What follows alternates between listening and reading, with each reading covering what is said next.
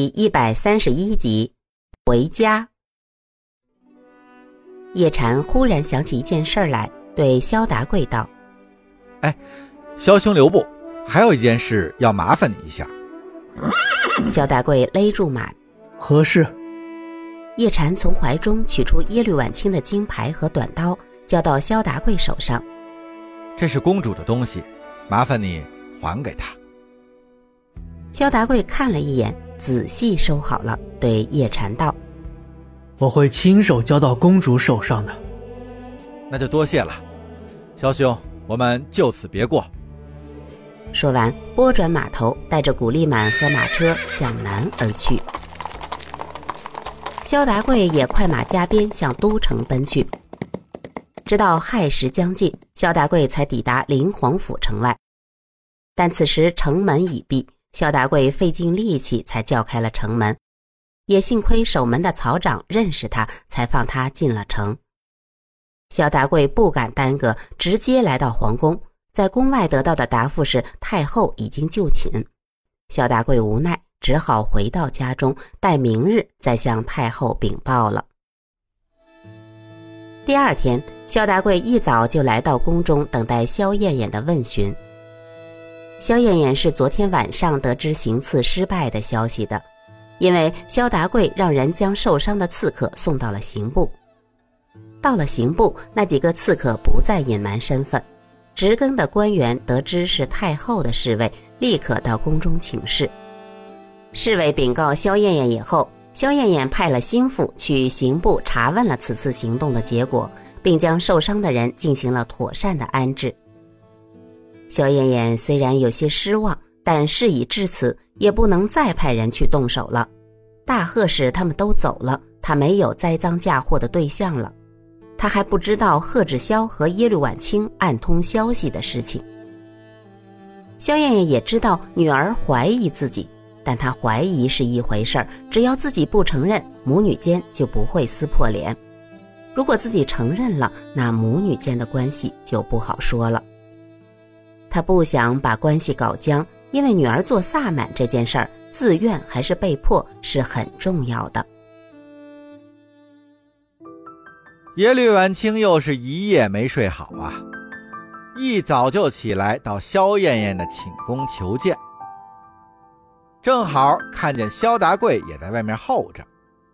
值更的宫女告诉他们，太后昨晚睡得晚，现在还没有起床。萧达贵向耶律婉清使了个眼神，然后就退出了太后的居所。耶律婉清此时虽然是恨他在关键时刻背叛自己，但他还是关心叶禅的安危，所以就跟着萧达贵一并退了出去。二人来到了一个相对僻静的地方，萧达贵对耶律婉清言道：“公主，叶禅没事。”只是墨渊小姐中了一箭，幸好伤势不重。现在他们已经踏上回赵宋的路了。耶律婉清哦了一声，随后问道：“哦，是谁干的？”萧达贵不敢隐瞒：“是太后的侍卫。”耶律婉清点了点头：“我知道了。”萧达贵低头言道：“公主，属下希望你。”不要在太后面前揭露此事。叶禅他们还得些时日才能离开大辽。如果太后翻脸，明里暗里的都可能随时要了叶禅他们的命。耶律婉清又是点了点头。嗯，我知道。叶禅走的时候说过什么吗？萧达贵伸手从怀中取出了金牌和短刀。叶大夫让我告诉您。请您安心做好公主，不要再挂念她。耶律婉清默默地接过金牌和短刀，收入自己的怀中，又看向萧达贵，随口说了一声：“好，我知道了。”说完之后，便转身回到了萧燕燕的寝宫之外。萧燕燕起床梳洗完毕。女官告知她，公主和萧侍卫在宫外等候多时了。萧燕燕让两人进来。萧达贵向太后禀报了叶禅正在离开辽国返回赵宋的事情。萧燕燕看了一眼耶律婉清，道：“这山高路远的，希望他们能够平安到家。”萧达贵听后，躬身对萧燕燕和耶律婉清道：“那叶禅走的时候说，他滞留大辽这么久是情非得已，对公主他没有非分之想。”他也已有婚约，这就回去成亲，请太后不要为难公主。萧燕燕笑了一下，哼，你倒是挺会替叶禅遮掩的，不过也罢了，毕竟他曾救过你们，你这么做也是情有可原的。耶律婉清在旁声音平淡的说道：“母后。”孩儿最后有一事相求，你答应了我，我便答应你。好，你说来听听。请你保证叶禅他们安全回到赵宋。这自然是可以的。那你要答应我什么事儿呢？我可以做萨满。萧达贵听了一愣，但他知道现在他没有开口资格。萧燕燕听了，却微微一笑，道：“哼，好，青儿，你果然冰雪聪明。母后答应你，叶禅定会平安到家。”